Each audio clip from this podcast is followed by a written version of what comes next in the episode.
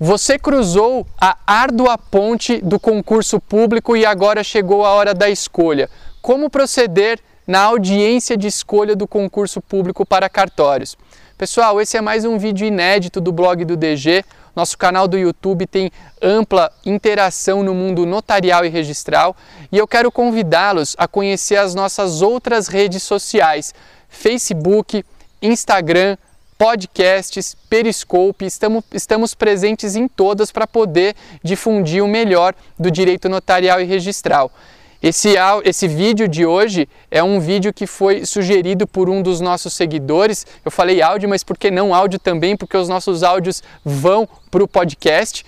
E esse seguidor falou: Arthur, me dá uma orientação de como proceder na audiência de escolha. Bom, todo candidato que vai para uma audiência de escolha, ele já vai preparado para essa audiência, por quê? Porque previamente ele tem acesso a dados dos cartórios que estão no concurso, ele tem a possibilidade de visitar os cartórios e isso tudo tem que ser feito.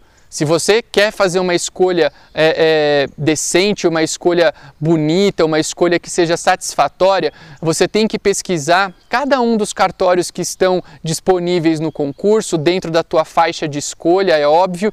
Você tem que fazer uma visita a esses cartórios para conhecer a realidade. Muitas vezes os números não correspondem à realidade que você vai vivenciar, então é importantíssimo você conhecer. Por isso, quando você chegar na audiência de escolha, você tem que ter uma planilha com a tua ordem de preferência dos cartórios. Ah, mas eu acho que aquele cartório não vai chegar para mim.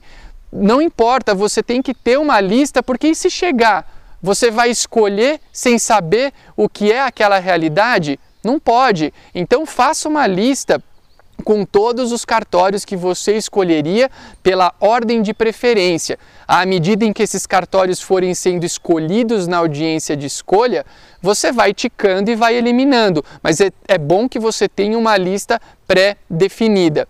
Quero dizer que quanto mais para trás você tiver na classificação, mais atenção você tem que dar a essa lista. Se você tiver entre os primeiros lugares, o teu universo de escolha será pequeno. Agora, se você está na parte de trás, do meio da lista, como eu já estive, inclusive, você tem que estar tá sempre muito atento para os cartórios que serão eliminados e para a tua ordem de escolha.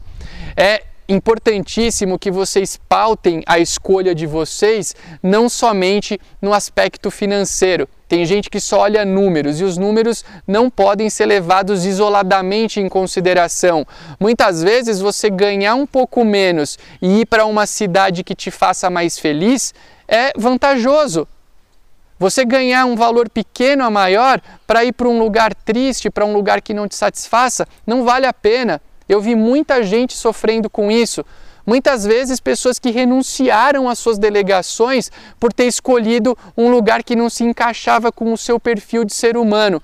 Por isso, escolha, pautado sim em resultados financeiros, todo mundo depende de dinheiro para viver, mas não só por isso. Avalie a escolha como um todo. Por quê? Porque aquele cartório que você estará escolhendo pode ser o cartório da sua vida. Pode ser que você não tenha a opção ou a chance de escolher um outro cartório.